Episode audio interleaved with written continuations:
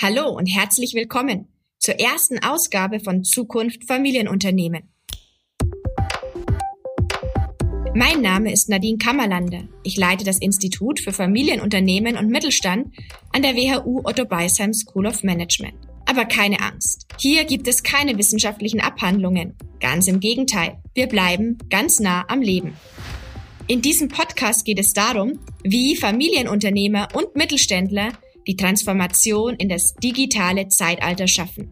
In Zusammenarbeit mit EY und anhand von praktischen Beispielen und Best Practices. Heute ist unser Thema die Nachhaltigkeit. In Zeiten von Corona ist das Thema auf der Prio-Liste von vielen Unternehmen leider etwas nach hinten gerutscht. Und es trifft auf ein anderes wichtiges Thema, nämlich die Veränderungsbereitschaft. Diese wird durch den hohen Druck von chinesischen und US-Plattformen und durch die neuen digitalen Geschäftsmodelle immer deutlicher herausgefordert. Wohin also kann und wohin soll es gehen? Das besprechen wir heute mit Michael Mabler. Er leitet die Mittelstandsaktivitäten von EY in Deutschland. Und mit Reinhard Schneider. Er ist der Inhaber und der CEO von Werner und Merz, am besten bekannt für seine Öko-Reinigungsmittelmarke Frosch. Nachhaltigkeit ist wahrscheinlich die bestmögliche sinnspendende Aufgabe. Erst recht, wenn man spannende Technologien auch über den Austausch von Open Innovation dort nutzen kann. Denn über diese Pionierrolle wächst das Vertrauen, das wiederum einem ein Wachstum an Marktanteilen und damit eine legitime auch Belohnung für seine Bemühen, seine Mehrkosten auch zurückgibt. Ja, zuerst einmal herzlich willkommen, Michael Mabler. Guten Morgen, liebe Frau Professor Kammerlander, ich grüße Sie. Herr Mabler, Sie sind bei EY für den Bereich Mittelstand und Familienunternehmen zuständig und das in Deutschland, Österreich und der Schweiz. Was stellen Sie denn in der aktuellen Pandemiesituation fest, wenn es um das Thema Nachhaltigkeit und Veränderungsbereitschaft geht? Die Pandemie stellt für die mittelständischen Unternehmer in einer schon vorher angespannten wirtschaftlichen Situation eine ganz besondere Herausforderung dar. Sie müssen ihre Produktionsprozesse umstellen.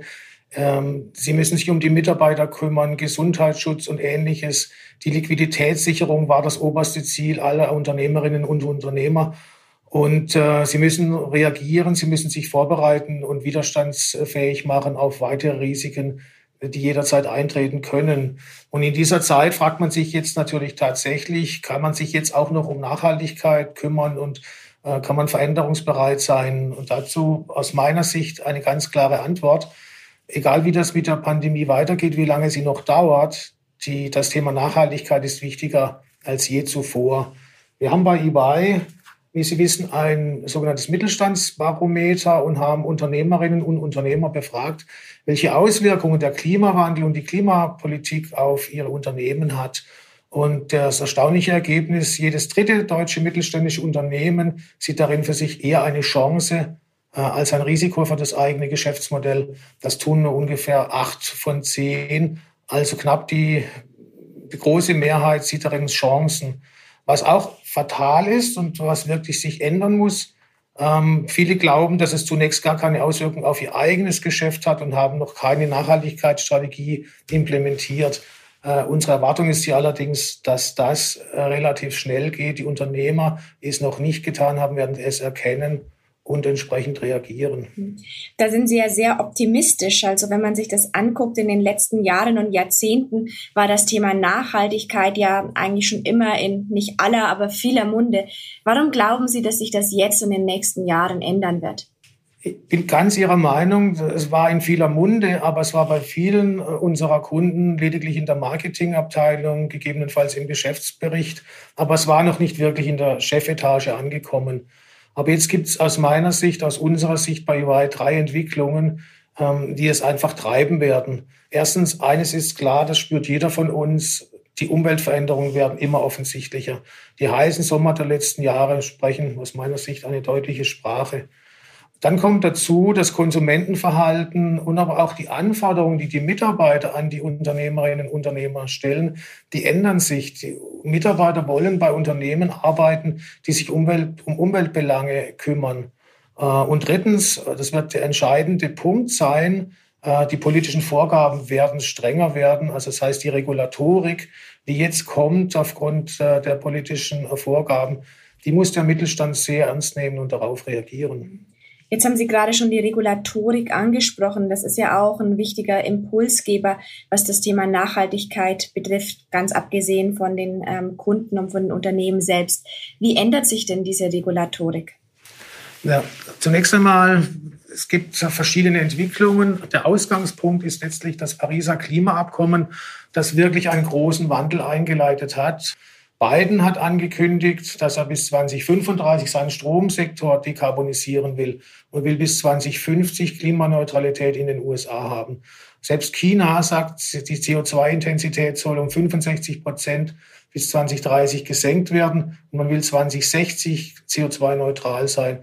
Und blicken wir auf Europa, auf unsere deutschen mittelständischen Unternehmer. Hier ist im Dezember beschlossen worden, dass der Ausstoß von Treibhausgasen um mindestens 55 Prozent reduziert werden soll. Früher galt ein Ziel von 40 Prozent. Also hier hat sich wirklich signifikant etwas getan und hier wird es gesetzgeberische Vorgaben geben, die dann unmittelbar auf die Unternehmenswelt äh, wirken werden. Jetzt ist es aber allerdings auch so, dass, äh, wenn man ehrlich ist, viele immer auch Gründe finden, warum das gerade jetzt im Moment nicht geht. Entweder sind die Auftragsbücher zu voll oder man hat jetzt, wie in Corona-Zeiten, andere Probleme. Muss es da jetzt an dieser Stelle so etwas wie einen Wake-up-Call geben, damit wirklich etwas passiert? Ich glaube ja, es, es muss einen Wake-up-Call geben. Eigentlich ist er aber auch schon da. Automobilhersteller, mittelständische Zulieferer, die werden ihr Geschäftsmodell ändern müssen. Wie bei EY nennen das Transform or Die, also schlicht und ergreifend, man muss es tun. Ähm, zweitens, äh, die Geschäftsmodelle im Bereich der Mobilität oder bei der Produktion von, von Konsumgütern. Da geht es einfach darum, den ökologischen Fußabdruck zu verändern. Hier werden die Unternehmen äh, reagieren müssen. Und dann werden auch ganz neue Geschäftsmodelle entstehen. Äh, aber viele Unternehmen fragen sich jetzt an dieser Stelle natürlich auch, wie kann man sich denn da eigentlich darauf vorbereiten? Was kann man denn jetzt tun, damit man diese Transformation, die Sie angesprochen haben, in der Zukunft auch erfolgreich durchführen kann? Also eines ist aus meiner Sicht hier sehr wichtig und ich muss ganz ehrlich sagen, auch, auch ich habe das gelernt in, in den letzten Monaten. Man muss sich sehr genau damit beschäftigen, was tatsächlich an Regulatorik wirklich auf uns zukommt äh, und muss dann sehr schnell reagieren und sagen wir, die Prozesse und, und die Unternehmensstrategie anpassen.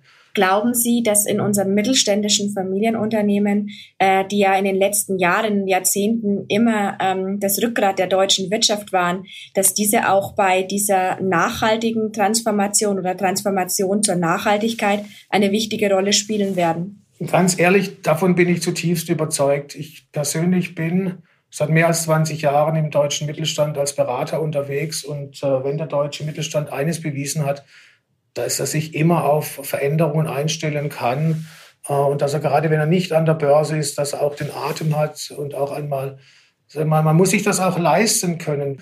Ein Zitat ist mir in Erinnerung geblieben.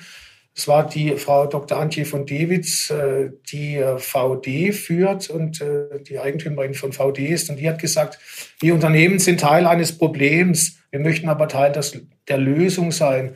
Das ist unsere ganzheitliche unternehmerische Verantwortung. Äh, und ich, wie ich sagte, ich glaube, dass sehr viele so denken. Das ist mindestens das, was ich äh, beobachte in meinen Kontakten in mittelständischen Unternehmen. Ein hervorragendes Zitat, das die Situation sehr gut zusammenfasst. Danke, Herr Mabler. Vielen Dank, gern geschehen.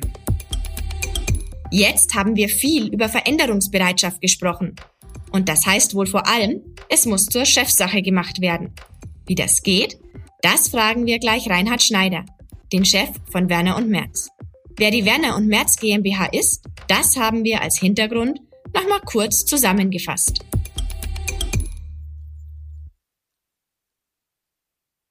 Die Werner und Merz GmbH sitzt als Hersteller von Reinigungs- und Pflegemitteln in Mainz. Dort wurde die Firma vor über 150 Jahren gegründet.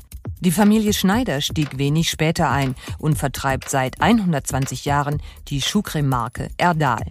Nach dem Zweiten Weltkrieg kamen Haushaltsreiniger dazu, führend dabei seit 35 Jahren die ökologischen Froschprodukte. Die Firma positioniert sich als umweltbewusst und nachhaltig und Reinhard Schneider erhielt 2019 den Deutschen Umweltpreis. Der Fokus liegt auf Kreislaufwirtschaft und hier recycelbares und recyceltes Plastik. Werner und Merz hat rund 1100 Mitarbeiter und hat 2020 525 Millionen Euro umgesetzt. Hallo Herr Schneider, willkommen im Podcast. Hallo Frau Professor Kammerlande. Herr Schneider, Sie haben mal gesagt, Nachhaltigkeit muss Chefsache sein. Was genau meinen Sie damit? Ja, Nachhaltigkeit ist leider ein sehr ausgeleierter Begriff heutzutage und von daher habe ich mich oft gefragt, welche Kriterien Nachhaltigkeit überhaupt erfüllen muss, um glaubwürdig und äh, auch wirksam zu sein. Und naja, das hat was damit zu tun, dass Ganzheitlichkeit eine Rolle spielen soll. Es soll wesentlich sein, das heißt, die großen Hebel müssen erreicht werden. Aber was viele halt vernachlässigen, sie muss halt durchgängig auch umgesetzt werden. Und zu dieser Durchgängigkeit gehört, dass man alle Ebenen des eigenen Unternehmens mit einbezieht und zu Überzeugungstätern macht. Und das kann man eben nicht, wenn man das Thema wegdelegiert in eine Stabsabteilung oder zu einem Nachhaltigkeitsbeauftragten, sondern man sollte schon an der Spitze der Organisation selber eine Treiberfunktion, auch eine Motivatorfunktion haben, um die ganzen Führungsebenen auch wirklich kulturell, aber auch direkt in den Projekten mitzunehmen. Das heißt, der CEO ist eigentlich der wichtigste Nachhaltigkeitsmanager des Unternehmens. Jetzt können das Familienunternehmen natürlich besonders gut verkörpern, diese Authentizität. Aber wie überzeugen Sie Mitgesellschafter, Vorstand und andere, sich auch diesem Thema Nachhaltigkeit zu verschreiben? Ich denke, das ist eine der interessantesten auch Profilierungs- und Alleinstellungsmerkmale für Mittelständler in auch sehr harten Wettbewerbssituationen sein kann, gerade gegenüber Großunternehmen, weil die Großunternehmen strukturelle Nachteile haben, glaubwürdige Nachhaltigkeit umsetzen zu können, aus vielerlei Gründen, da kommen wir vielleicht noch dazu. Und äh, diese Chance zu erkennen, kann es akzeptabel erscheinen lassen, auch für, ich sag mal, Zahlenmenschen, auch für Controller, vorübergehend auf etwas an Umsatzrendite zu verzichten, wenn man weiß, dass man mittelfristig damit eine Marktstellung erreichen kann, die sehr interessant und auch wieder wirtschaftlich äh, tragbar und tragfähig wird und dabei vielleicht sogar eine Pionierrolle einnimmt, die auch neue Wachstumschancen ermöglicht. Aber diesen Weitblick, den muss man sich leisten und den können sich gerade Familienunternehmen leisten, die ja nicht nur bis zum Quartalsende planen, sondern zum Teil über Generationen hinweg. Mhm. Jetzt machen Sie das ja seit mehr als 30 Jahren mit der Marke Frosch und auch mit Ihrer Initiative Frosch sehr, sehr erfolgreich, diese Nachhaltigkeit im Unternehmen zu verankern. Aber Sie müssen schon zugeben, dass das äh, eine gewisse Portion Mut auch erfordert, äh, diese Nachhaltigkeit im Unternehmen voranzutreiben. Vor allem jetzt auch äh, in Corona-Zeiten und bei Unternehmen, die vielleicht noch nicht so weit sind wie Sie. Wie sehen Sie das? So eine gewisse Resilienz äh, gegenüber äh, den, den Zweifeln, die von allen Ecken an einen herangetragen werden, gehört natürlich schon dazu.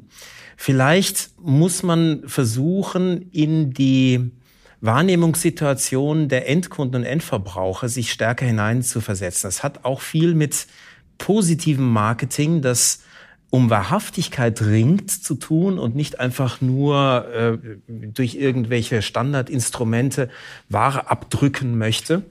Und wenn man da sieht, dass Corona ja sehr dazu beigetragen hat, dass äh, viele Konsumenten nachdenklicher wurden, wie denn heutzutage wieder mehr Stabilität in gesellschaftliche Prozesse, auch in Wirtschaft hineingebracht werden können, wenn man äh, sieht, dass zu lange Wertschöpfungsketten anfällig sind gegenüber Steuerung, Störungen, dass Raubbau an der Natur äh, irgendwo dann sehr auch persönlich schlimme Effekte auslösen kann. Und diese Nachdenklichkeit positiv zu beantworten, zum Beispiel über Kreislaufwirtschaft, ähm, das ist eine Erkenntnis, die vielleicht nicht in dieser analytischen Schärfe, aber intuitiv auch immer mehr Konsumenten kommt. Regionalität, keine Ausbeutung der Ressourcen, keine Ausbeutung äh, in anderen Ländern über zu lange Wertschöpfungsketten. Und darauf aufzubauen, kann auf Dauer nicht falsch sein. Das heißt, es muss gar nicht so mutig sein, dass man sich auf so dünnes Eis der Esoterik begibt, um dann irgendwann einzubrechen, sondern es geht darum, Märkte der Zukunft zu gestalten, die dann auch wirtschaftlich tragfähig sind. Wenn man davon Mitstreiter überzeugen kann, ist es auch kein Abenteurertum mehr, sondern einfach vorausschauendes Handeln. Mhm. Jetzt haben Sie ja die Konsumententrends angesprochen. Glauben Sie, dass das nachhaltig zu einer Veränderung kommen wird? Oder wird die Corona-Krise wie teilweise auch frühere Krisen nur für eine kurzzeitige Veränderung des Konsumentenverhaltens ähm, führen? Ich glaube, das ist eine dauerhafte Veränderung, weil vielen klar geworden ist, dass das vielleicht nicht die letzte Krise war, die die Menschheit oder die Bevölkerung äh, in, in Deutschland heimsuchen wird und wie anfällig das bisherige Wirtschaften grundsätzlich geworden ist. Das zu verarbeiten tut natürlich erstmal weh, aber es schafft die Basis, für eine Bereitschaft, sich auch auf neue Lösungswege einzulassen, die langfristigere Antworten auch erfordern und nicht ein höher, größer, weiter, schneller. Und das, glaube ich, wird auch noch unterstützt durch äh, eine neue Generation, die auch von Anfang an sensibilisiert ist auf diese Themen, und zwar nicht politisch und politischen mm, ja, Zeitgeistströmungen folgt, die kommen und gehen, sondern die eine, eine dauerhafte Grundhaltung mitbringt, die anders ist als in früheren Generationen, nämlich um den Erhalt des ganzen Systems, und zwar nicht Wirtschaftssystems, sondern Lebenssystems des Planeten auch, sich einzusetzen und zu kämpfen.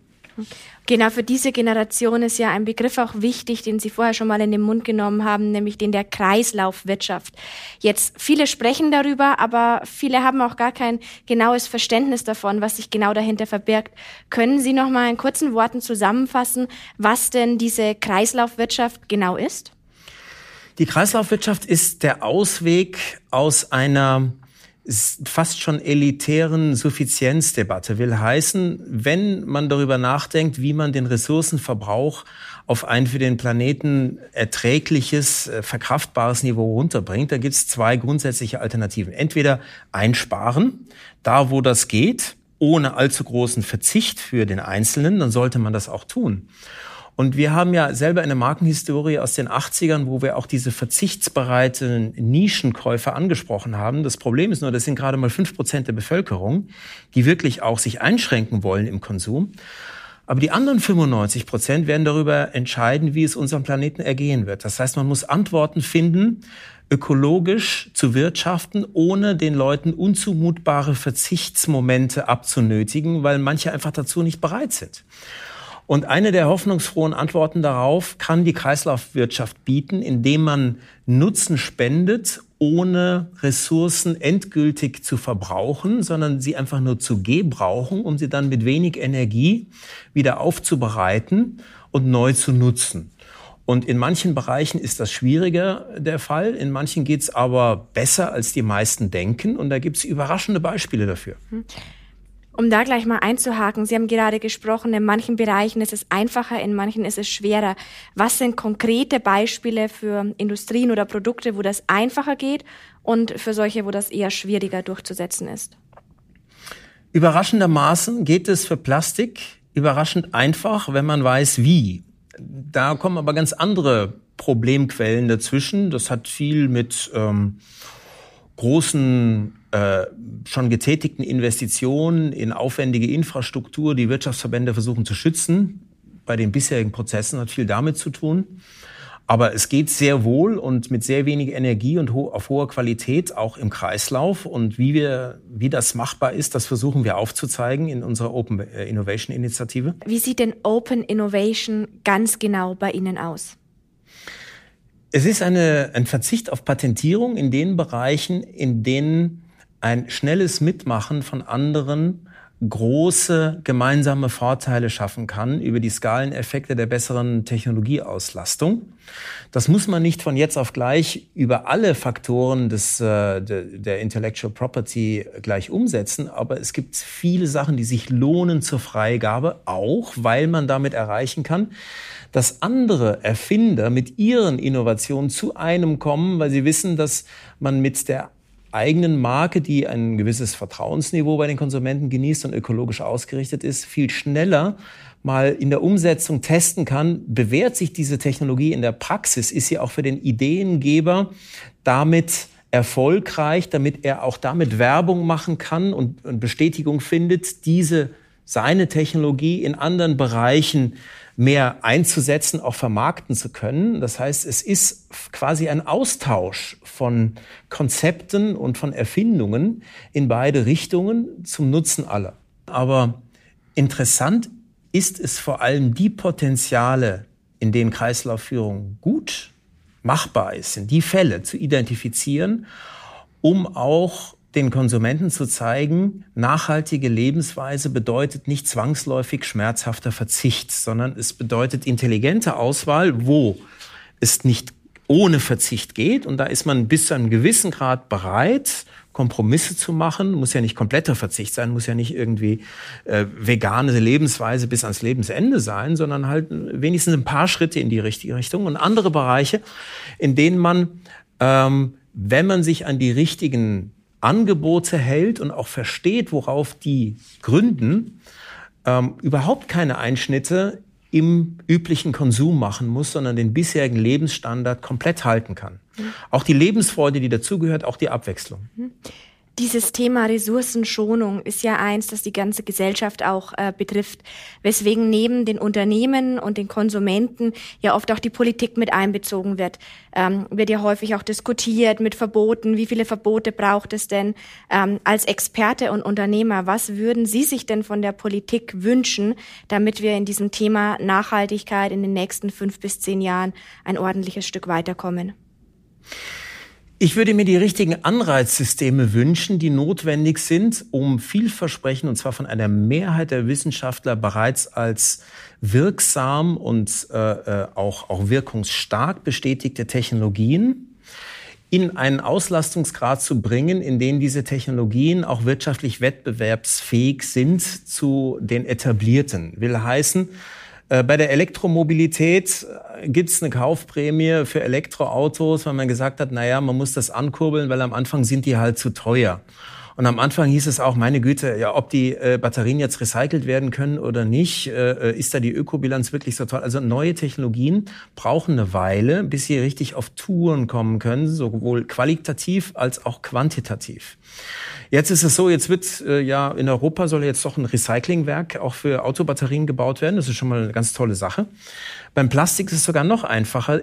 Qualitativ kann man das jetzt schon auf sehr, sehr gutem, hohen Niveau, dass es vom Laien, vom Konsumenten gar nicht von Frischplastik unterschieden wird oder, oder unterschieden werden kann, äh, mit Rezyklat gemacht werden. Aber es ist wirtschaftlich noch nicht attraktiv für die meisten, zumindest wenn die keine Marke haben, in der Nachhaltigkeit einen Wert an sich darstellt, weil äh, die Alternative, das heißt Erdölplastik, immer noch viel zu billig ist, weil steuerbefreit. Mhm. Die einzige steuerbefreite Verwendung von Rohöl ist Plastikherstellung. Und zwar äh, Plastik, was am Ende wieder sinnlos zu CO2 verbrannt wird in Deutschland oder in anderen Ländern ins Meer gerät. Das heißt, da, bei solchen Marktversagen, hat die Politik die klassische Verantwortung, dieses Marktversagen der zu billigen, unökologischen, nicht nutzenspendenden Verwendungsarten zu beseitigen und die zu hohen Kosten der chancenreichen Zukunftstechnologie